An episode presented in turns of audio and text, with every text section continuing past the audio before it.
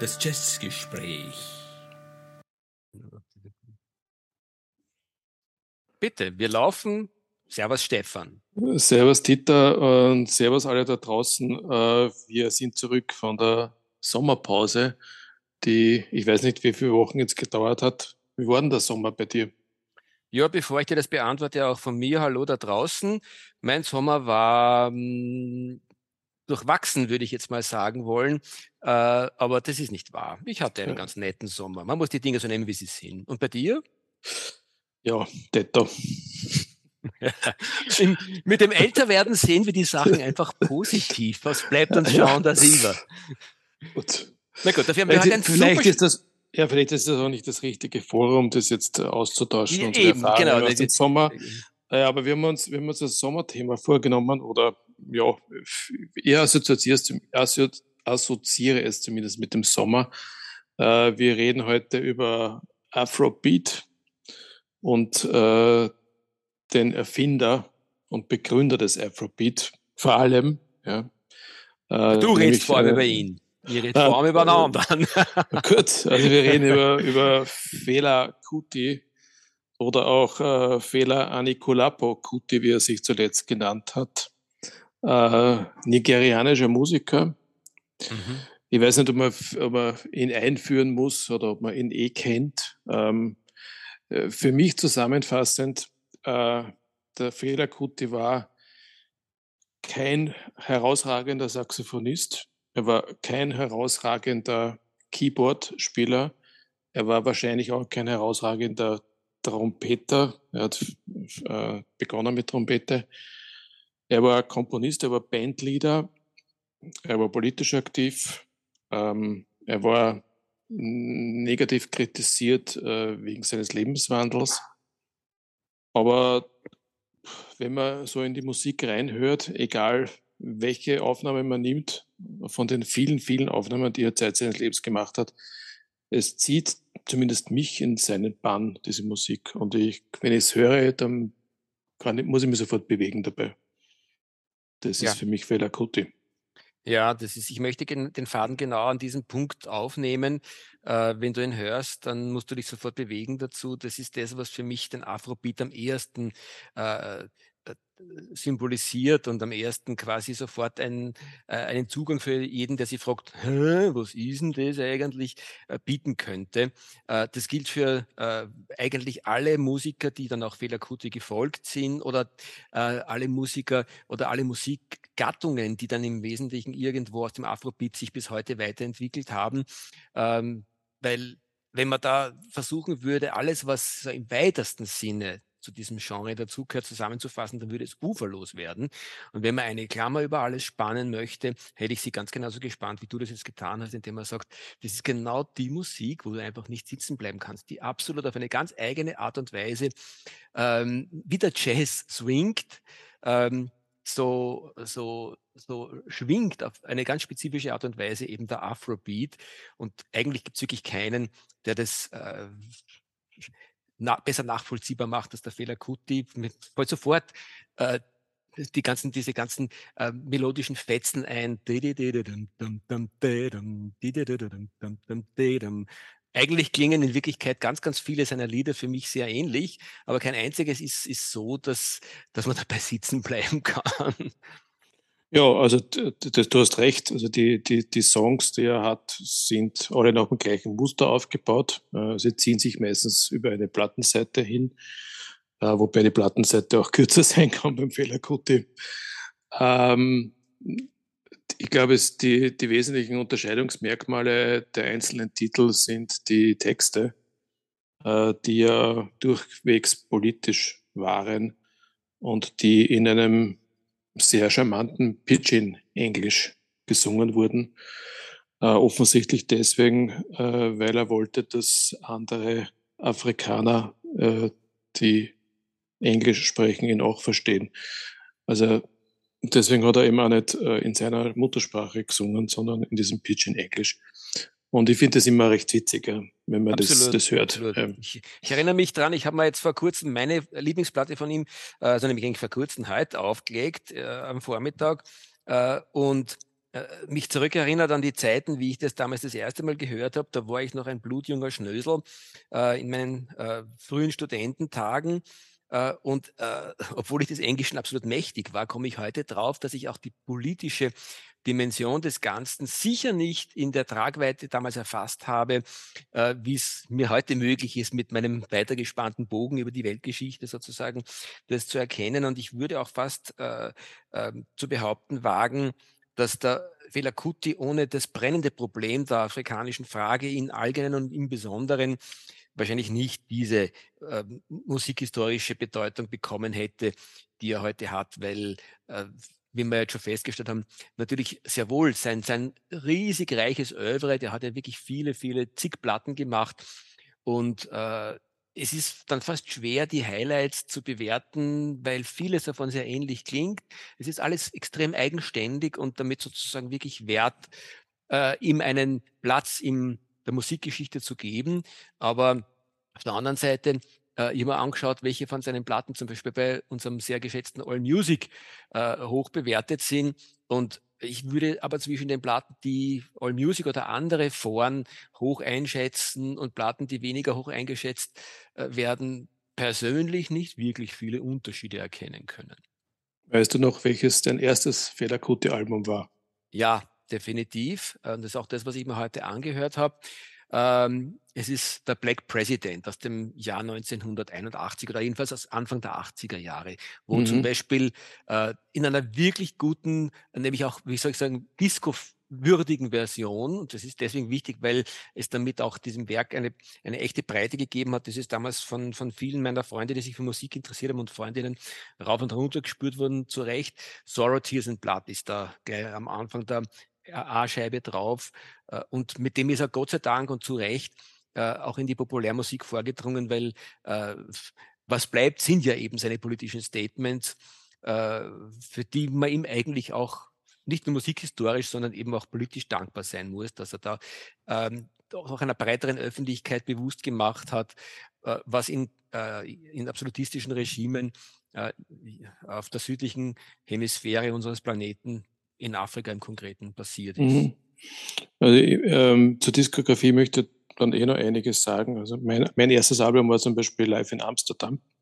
Mhm. Ein Doppelalbum aus 83. Aber wenn du jetzt diese politische Aktivismus angesprochen hast, äh, das entstammt ja seiner Familie, würde man mal sagen, weil es ist überall, wo du über Fehler gut übers lesen kannst, wird seine Mutter erwähnt, die Frauenrechtsaktivistin in, äh, in Nigeria war. Und sein Vater war, glaube ich, ähm, ähm, ein Pastor und, und Klavierspieler, das weiß ich jetzt gar nicht so genau. Aber die, diese, diese, diese politischen Aktivismus hat er von seiner Mutter und den hat er fortgeführt. Äh, und er hat seit seines Lebens ja gegen die Militärdiktaturen in äh, Nigeria gekämpft, also politisch aufbegehrt. Äh, hatte dann auch äh, gröbere Differenzen, ja, also ähm, hatte einen Schädelbasisbruch, äh, weil die Soldaten seine, sein Studio da, dem Erdboden glatt gemacht haben und äh, war im Gefängnis, äh, also hat ziemlich viel hinter sich. Und auf der anderen Seite wird er oft kritisiert von unseren lieben Moralaposteln, äh, weil er angeblich äh, frauenverachtend war. Naja, also äh, sagen wir mal so, wenn man, wenn man das, äh, was, was sozusagen quasi für ihn spricht, äh, ernst nimmt, würde ich sagen, äh, man, man, darf durchaus auch das ernst nehmen, was gegen ihn spricht. Äh, warum sollten da die Quellen äh, lügen? für mich ist es deswegen spannend, weil zunächst einmal, es wird halt sicher eine sehr politisch-philosophische Sendung, sage ich mal, weil zunächst einmal ähm, äh, wir ja alle als, als, als, als, als, nicht nur als Musikinteressierte oder als Musiker, äh, sondern ganz generell einfach als Menschen sehr, sehr ambivalent sind. Und er hat das schön sozusagen durch sein Lebenswerk dargestellt. Dieses wirklich ernstzunehmende und, glaube ich, wirklich, äh, also für mich sehr glaubwürdige politische Engagement, dass er ja auch, wie du gerade dargestellt hast, durchaus auch ähm, mit Blut bezahlen musste, Sorrow, Tears and Blood. Ähm, aber dann auch dieser ausschweifende Lebenswandel offensichtlich. So ein bisschen wie man sich äh, jetzt als, als Dümmling, ich oute mich hiermit als Dümmling, sozusagen quasi einen, einen äh, amerikanisch, einen, einen, afrikanischen Häuptling vorstellt mit seinen Negerweibern, ich sage es jetzt bewusst sozusagen so, so, so absolut nicht äh, politisch korrekt, ähm, wie der kleine Dieter sich das sozusagen ihm vorgestellt hat damals. Ähm, ich glaube, das drückt ein bisschen auch das Dilemma des afrikanischen Kontinents aus, ähm, dass, ähm, dass da sozusagen eine, eine, eine sehr ursprüngliche Lebensweise ähm, hineingeplatzt ist in eine, eine politische Auseinandersetzung, äh, wo man als Außenstehender, als, als naiver Amerikaner oder Europäer äh, irgendwo sich nicht mehr auskennt. Nicht? Auf der einen Seite äh, kann man das, äh, die, das Aufbegehren gegen Gewaltregime total nachvollziehen und dann ist man vor den Kopf gestoßen, wenn man sich denkt, okay, dann würde man sich irgendwo einfach heiliger vorstellen, den Menschen. Und das war er offensichtlich gar nicht. Er war frauenverachtend. Ähm, und sehr, sehr klischeebeladen in vielen Dingen.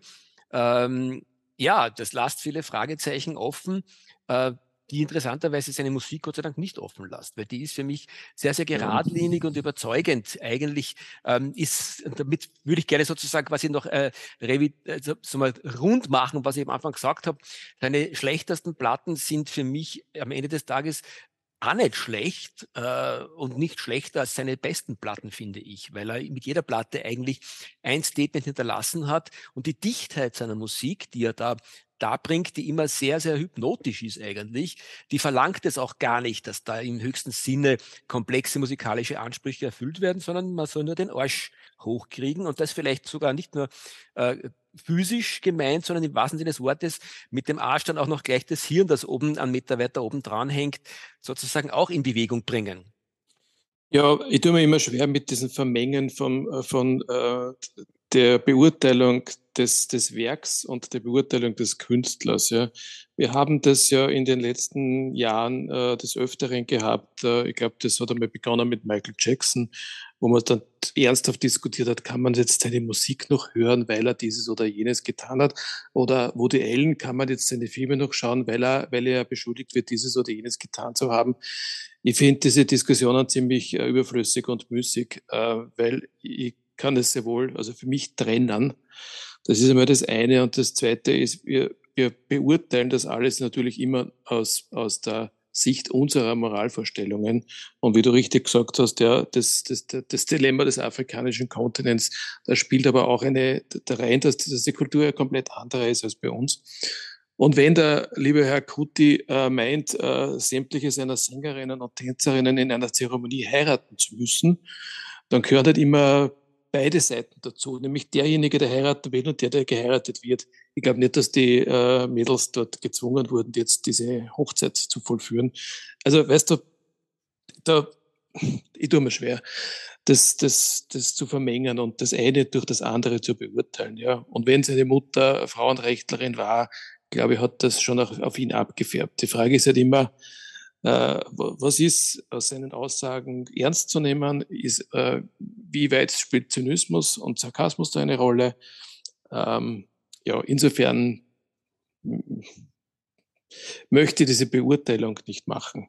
Ich, ich, stimme dir vollkommen zu in allem, was du sagst äh, und würde nur ergänzen wollen, wenn man wirklich äh, Künstler an ihrer äh, dialektischen Persönlichkeit äh, bewerten würde und dann sozusagen quasi damit auch ein Urteil über ihre Kunst fällen würde, was ja wirklich schon vom Gedanken her reichlich deppert ist, aber wenn man das täte, dann würde wahrscheinlich 90 Prozent der, der Kunst äh, durch den Rost fallen. Und ansonsten würde ich nur ergänzen wollen, äh, wenn wir hier inzwischen mehr Hörer haben, dann hast du gerade wunderbare Möglichkeiten für einen kleinen Shitstorm äh, Super, provoziert. ja, Bestens. mit, der Behauptung, drauf. die ich durchaus aber auch wirklich äh, sympathisch finde, auch wenn sie natürlich provozierend ist, dass da immer zwei dazu erkehren. Am Ende des Tages ist da schon was Wahres dran. Äh, also ja. lasst den Shitstorm über uns hereinbrechen. Passt, ja. Wie viele Autoren aus dem 19. und frühen 20. Jahrhundert würden uns einfallen, die man dann nicht mehr lesen kann, soll, muss, darf, weil. Ja, also, in Wirklichkeit fallen mir ständig nur welche ein, wo ich sage, die fallen dann alle genau. raus. Das fällt mir so überhaupt niemand ein. Zumindest ist nicht die, die ich äh, lesen würde, hören würde, als, als, als bildende Künstlerinnen und Künstler bewundere, als Musikerinnen bewundere. Äh, da fällt dann, irgendwo hat, hat jeder Leichen im Keller. Uh, ja, ja. Wobei, in Wirklichkeit, jo. du, fallen wir trotzdem jetzt gleich da unser lieber Miles und unser lieber John ein. Und da mhm. war natürlich eindeutig schon der Miles Davis der Bad Guy und der John Coltrane schon der bekehrte Good Boy am Ende des Tages. Ja, ja, okay. Ja, aber da sind wir, wir hören wir mit Vorliebe beide. Ja. Äh, wenn wir vielleicht zu, zu, zu seiner, zu seiner ähm, Diskografie kommen, ich habe da eine, eine Liste, die aber auch eine Auswahl darstellt. Das fängt 1969 an. Ich glaube, es gibt aber frühere Aufnahmen auch. Und es geht bis 1992. Gestorben ist der Fela Kuti ja, warte mal, 1997. Also er ist auch keine, keine 60 Jahre alt geworden. Ähm, das Gute an, dieser, an, diesen, an seinen Alben ist, dass man sie eigentlich fast alle im Moment wieder kriegt.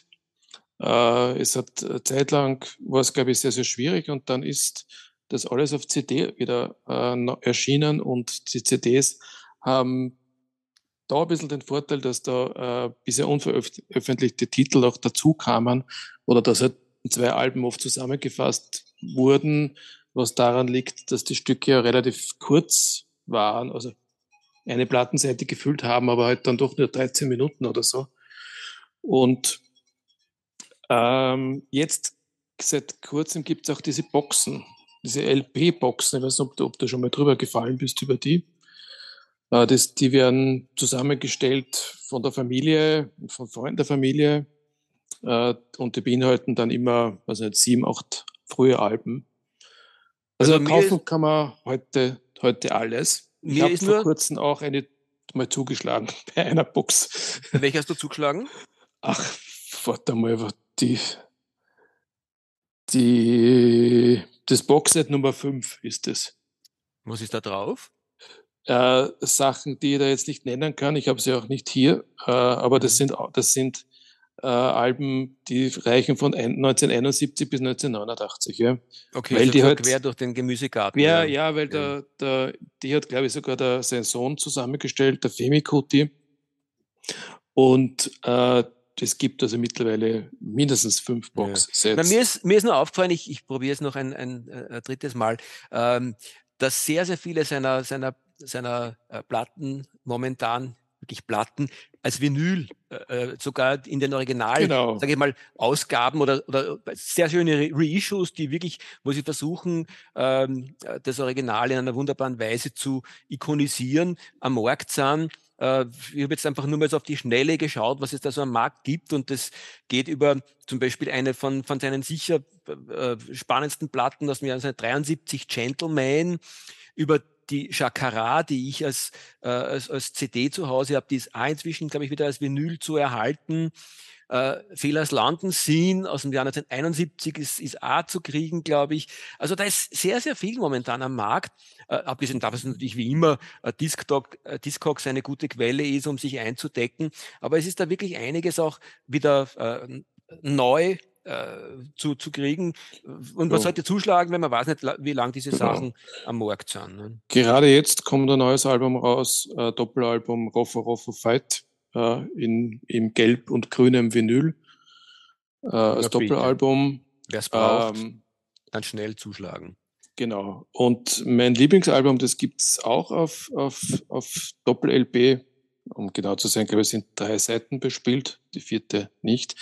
Und zwar ist das das Album Live with Ginger Baker aus dem Jahr 1971. Ja, ja. Das ja. ist ja. Mein, mhm. mein Highlight. Ja. Ich würde gerne noch ergänzen wollen, ein von mir sehr, sehr geschätztes Album von ihm ist auch noch aus dem Jahr 1977 Zombie und auch dieses äh, kriegt man äh, auch momentan wieder als Vinyl. Ja, das wollte ich auch gerade ergänzend erwähnen. Zombie ist, habe ich als CD neu äh, ähm. Und auf Zombie gibt es einen sehr, sehr interessanten ähm, Bonustrack drauf, nämlich eine, ein Song oder ein Stück aus aufgenommen beim Jazzfest Berlin 1978. Mhm. Und dieses Jazzfest Berlin 78 oder dieses Konzert ist in mehrerer Hinsicht bemerkenswert. Wenn du dieses, dieses, dieses Stück anhörst, dann hörst du die Leute permanent pfeifen. Aha. Und ich habe das nachgelesen, was eigentlich passiert ist damals. Äh, 1978 war es Fela Kuti mit seiner, wie hat die Band damals geheißen? Afrika 70, glaube ich, äh, eingeladen zum Jazzfest und hat da zweieinhalb Stunden gespielt, was den Veranstaltern schon mal viel zu lang war, ja, weil das war nicht im Plan. Und das Publikum ist zweieinhalb Stunden lang gesessen und hat ihn ausgepfiffen, äh, äh, weil sie, also nicht das Ganze, aber ein Teil davon, äh, die haben die Musik nicht verstanden. Die haben äh, da immer Zwischenrufe wie No Disco, No John Travolta gerufen.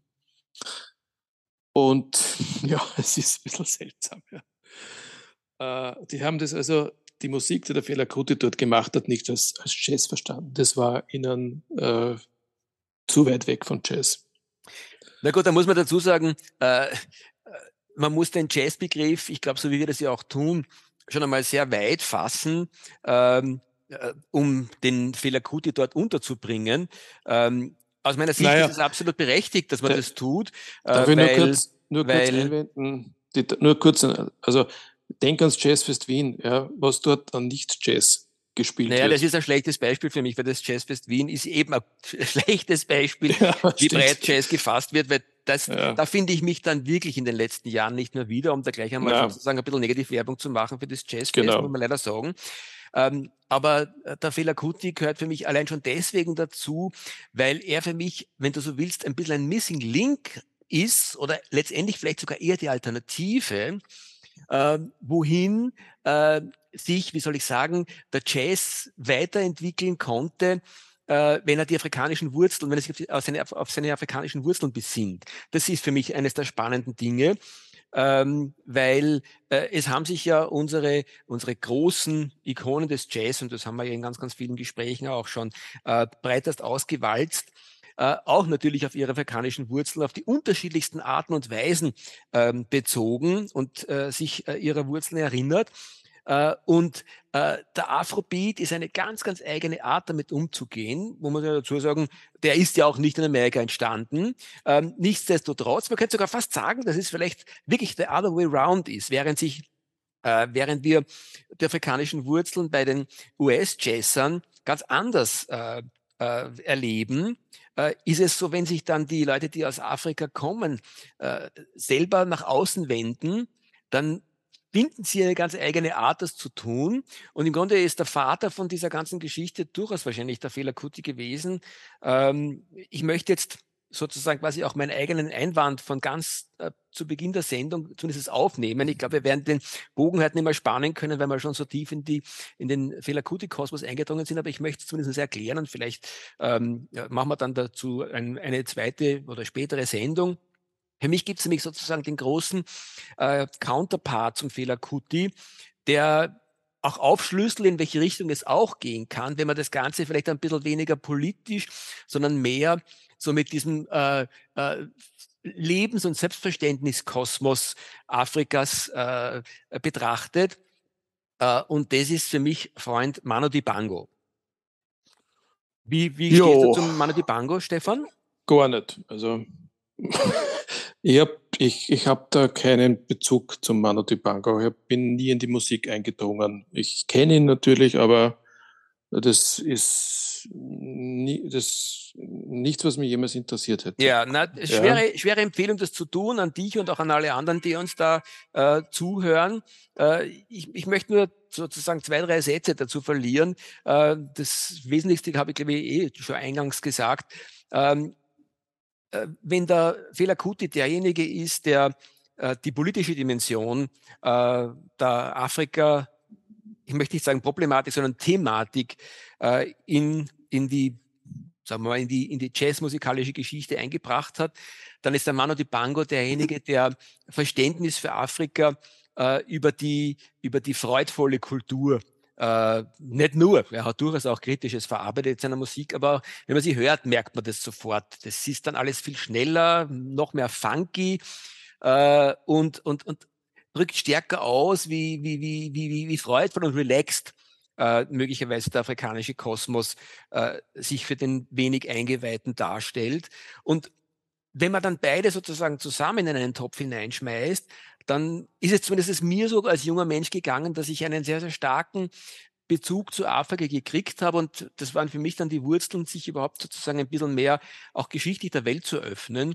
Und das ist auf jeden Fall, finde ich einmal, ähm, äh, eine, eine, eine, eine würdige Geschichte, die, die man mit der Musikbeschäftigung durchaus äh, äh, auch angehen kann, dass man einfach seinen Kopf öffnet für den Rest der Welt äh, über die Musik und ihre, Urspr und, und ihre unterschiedlichen Zugänge äh, zu, zu, mhm. Ästhetik sozusagen.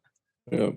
Jetzt haben wir so zwei Pole, äh, diesen, den Fehler Kuti auf der einen Seite, Manu Dibango auf der anderen Seite. Das soll aber jetzt nicht heißen, dass das die beiden einzigen afrikanischen äh, Musiker sind, vor allem im Jazz.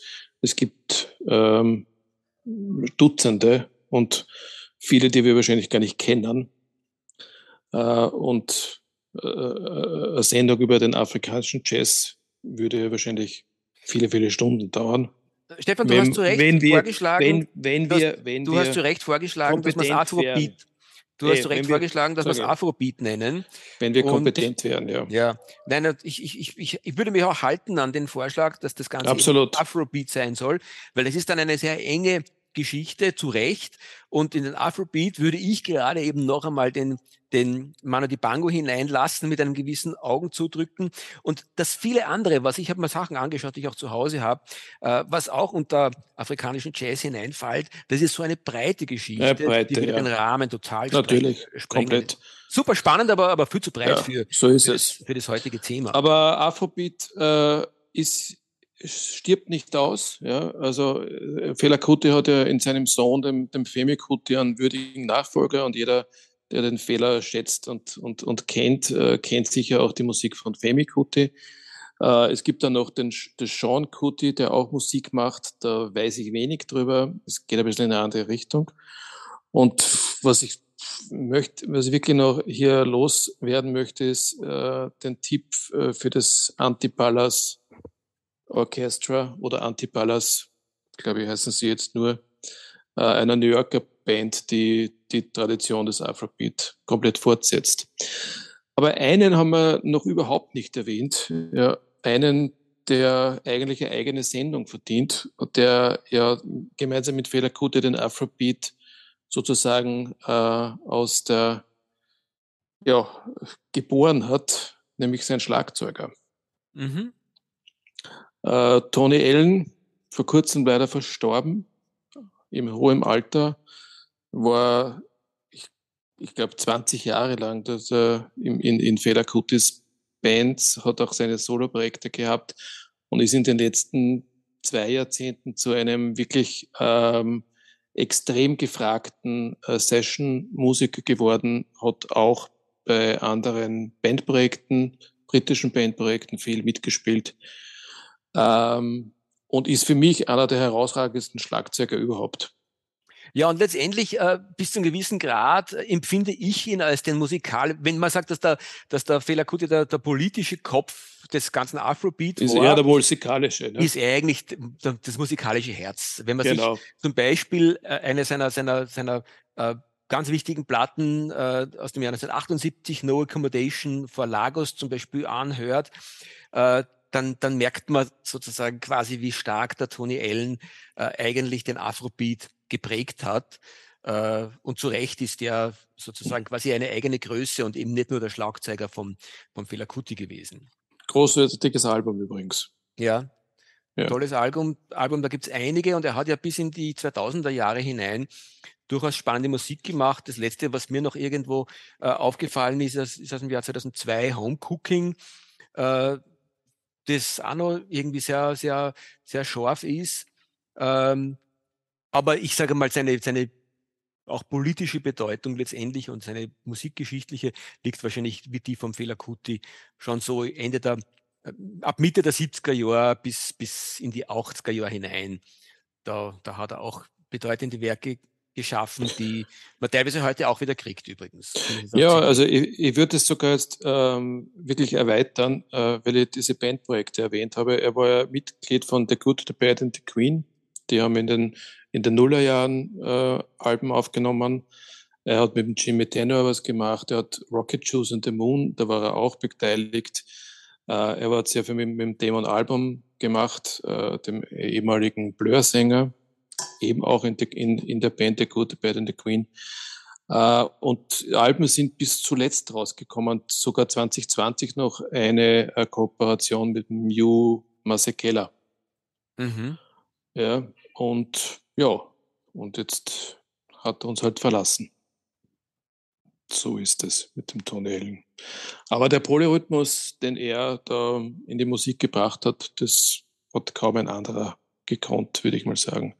2020 ist er gestorben übrigens. Für mich war es, ist es irgendwie so, als wäre es erst heuer gewesen, Na, 2020. Du bist scheinbar ein großer Fan von Tony Allen. Ich bin ein großer Fan von Tony Allen, absolut. Mhm. Ja, mhm. und äh, das Album, das du erwähnt hast, aus den 70er Jahren, das ist wirklich eines der großartigen Alben des Afrobeat. Mhm, mhm. Du hast, du hast erwähnt, dass der Afrobeat sich eigentlich bis in die Jetztzeit hineinzieht. Äh, und zwar eben nicht nur quasi, ähm, äh, weil er andere inspiriert hat, sondern wirklich als, als Afrobeat auch melodisch und rhythmisch erkennbar. Und da stimme ich dir äh, absolut zu. Und ich habe mir die Aufgabe gemacht zu schauen, welche von den äh, Scheiben, die ich teilweise sogar selber besitze oder die ich zumindest kenne, könnte man denn eigentlich guten Gewissens äh, dem Afrobeat zuordnen? Ähm, das ist gar nicht so einfach, aber ich habe eine gefunden, äh, die absolut passt. Ähm, wenn man jetzt natürlich einmal davon absieht, dass die Art und Weise, wie der, wie der Fela Kuti und seine, seine sozusagen musikalischen Wegbegleiter wie der Tony Allen äh, eigenständig Afrobeat interpretiert haben, weil so hat es überhaupt kein anderer gemacht. Da würde dann auch der Mano Bango nicht hineinpassen. Aber wenn man sagt, dass der Mano Bango sozusagen so quasi in die gleiche Kerbe fällt, dann gibt es schon ganz gezielte ähm, äh, Musiker und Alben, die absolut äh, auch in den in, bis zur Jetztzeit unter den Afrobeat einzuordnen sind. Und da würde ich gerne eine kleine Empfehlung abgeben, von der ich glaube, Stefan, dass du sie auch nicht kennst. Mhm. Ähm, und zwar ist das der, der Mamadou Diabaté.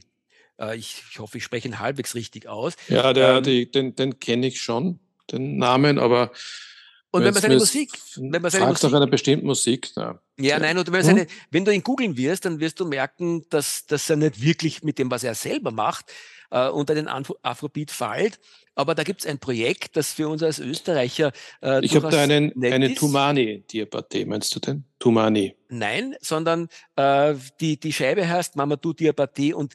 Ah, das Be ist ein Beka anderer, okay. Bekadia äh, oder Bekadia.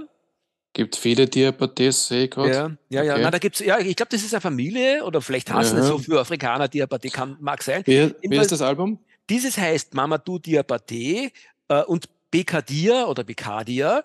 Äh, und das ist ein Musikprojekt, das er mit österreichischen Musikern gemacht hat und teilweise, glaube ich, Deutsche auch. Äh, weil der Achim Tang, das ist ein genialer ähm, äh, Co-Musikdirektor sozusagen bei diesem Projekt, äh, Bassist. Ich glaube, der Achim Tang, ist zwar in Österreich lebend, aber ist deutsch, deutsch gebürtig. Da sind dann Leute wie der Werner Wurmer auf, auf dem Trombon dabei, oder der Thomas Berghammer auf der Trompete und der äh, Mamadou Diabaté auf seinen traditionellen Instrumenten, der Djembe, Bal Balafon heißt, glaube ich, dann dieses andere ähm, afrikanische Instrument. Und die Scheibe heißt ja, Sirafila. Sirafila heißt die Scheibe. Kann man buchstabieren? S-I-R-A. Äh, äh, Friedrich Ida Leopold Anna, Sirafila. Und mhm. ist, glaube ich, auch zumindest äh, Secondhand äh, irgendwo erwerbbar. Äh, ist auf Extraplatte erschienen im Jahr 2003 und ist ein zeitloser Klassiker aus meiner Sicht, der so wirklich in, in, in, in die freudvollere Schiene des Afrobeat hineinschlagt. Äh, und das finde ich vor allem deswegen nett, weil der Diapaté ansonsten äh, mit seiner Musik schon durchaus in die sehr ethnologische afrikanische Richtung ähm, arbeitet. Äh, äh, und, und, und das zeigt aber, wie sehr der Afrobeat sozusagen bis heute in seiner ursprünglichen Form noch lebendig ist für mich. Okay. Also, wobei bis heute mit einem kleinen Abstrich, weil das ist die Scheibe ist auch schon aus dem Jahr 2003. Aber ja, man könnte schauen, ob sich in den letzten Jahren auch noch was getan hat. Wäre wär durchaus auch, auch, wert, das zu tun. Kann man, kann man gebraucht kaufen als CD? Ab 3,43 ab 3 Euro. 43. Na bitte, schau.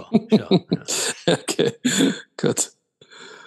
Alles klar. Gut. Ähm, ja, äh, heute muss ich sagen, dass man ja dem Thema wahrscheinlich wieder mal nicht gerecht geworden sind, äh, aber trotzdem jetzt genug gelabert haben. Und deswegen ähm, das jetzt beenden. Oder dieser Podcast, dieser Podcast ist eine einzige Themenverfehlung und die Zuhörer zeigen es uns auch. Es, ist keine Verfehlung, aber es ist halt, äh, ja, ist oft schwierig, ähm, über alle Themen erschöpfend zu reden und dabei einen gewissen Zeitrahmen nicht zu überschreiten. Ähm, ich kenne Podcast-Folgen, die zwei Stunden dauern. Ich verstehe nicht, wer sich das anhört. Äh, du, ich, ich, ich, ich denke mir das oft. Ich, ich, ich verstehe zwar auch nicht, warum man uns hören sollte, aber ich verstehe auch nicht, warum man andere Podcasts hören sollte, die, die, äh, die dann sozusagen quasi Bestseller sind. Jetzt kürzlich erst, was heißt kürzlich, heute habe ich irgendwo, bin ich drüber gestolpert über einen Podcast, der offensichtlich abgeht wie die Feuerwehr, äh, der über die, äh, den Wahnsinn der Fußball-Olympiade, äh, nicht Olympiade, der Fußballweltmeisterschaft ähm, äh, im arabischen Raum, die jetzt dieses Jahr im Dezember stattfinden soll. Äh, ich weiß jetzt gar nicht, in einer von den, von den arabischen Ländern, du weißt es möglicherweise, weißt du, na, du weißt es auch nicht, du bist ja. Katar, Katar. genau, ja, also bitte, ja, wunderbar. Und der geht ab wie die Feuerwehr, super spannend. Äh, äh äh, herzliche Gratulation an den Schöpfer oder die Schöpfer dieses Podcasts. Äh, ich finde, unserer geht auch ab wie die Feuerwehr und sowas ist entweder interessant für jemanden oder Und warum soll man sich das auch hören? Ist, da muss man Fußballfan äh, und Weltverbesserer sein oder Wahrscheinlich. Und das, das spricht zum Beispiel für uns. Bei uns muss man weder Weltverbesserer noch Fußballfan sein. Genau. Gut. Bevor wir uns jetzt in einen Wirbel reinreden, äh, machen wir für heute Schluss. Ähm, ja, jetzt hätte ich fast den Hinweis vergessen. Ich weiß nicht, ob ich noch zusammenbekomme nach der langen Sommerpause. Äh, wir sind ähm, zu hören auf Spotify, auf Apple Podcasts, auf der Homepage letscast.fm, dort einfach suchen nach das Jazzgespräch. Dort kann man auch Feedback hinterlassen. Es gibt für diese Sendung äh, voraussichtlich, eine, voraussichtlich eine Spotify-Playlist, wenn ich mich aufraffe, eine zu erstellen. Und wir sind auf noch einer Seite, ich glaube, meinmusikpodcast.de. Das ist dein Baby. Ja, ja, aber auch nur deswegen, weil ich irgendwo quasi wie die Jungfrau zum Kind gekommen bin und dann es geschafft habe, uns dort irgendwie auch landen zu lassen. Weil ansonsten höre ich dir wie immer bei diesen äh, Hinweisen nur äh, äh, mit Ehrfurcht zu, weil ich merke mir den ganzen Quagel nicht. Ähm, ich sollte ein bisschen das Ganze ernster nehmen, fürchte ich.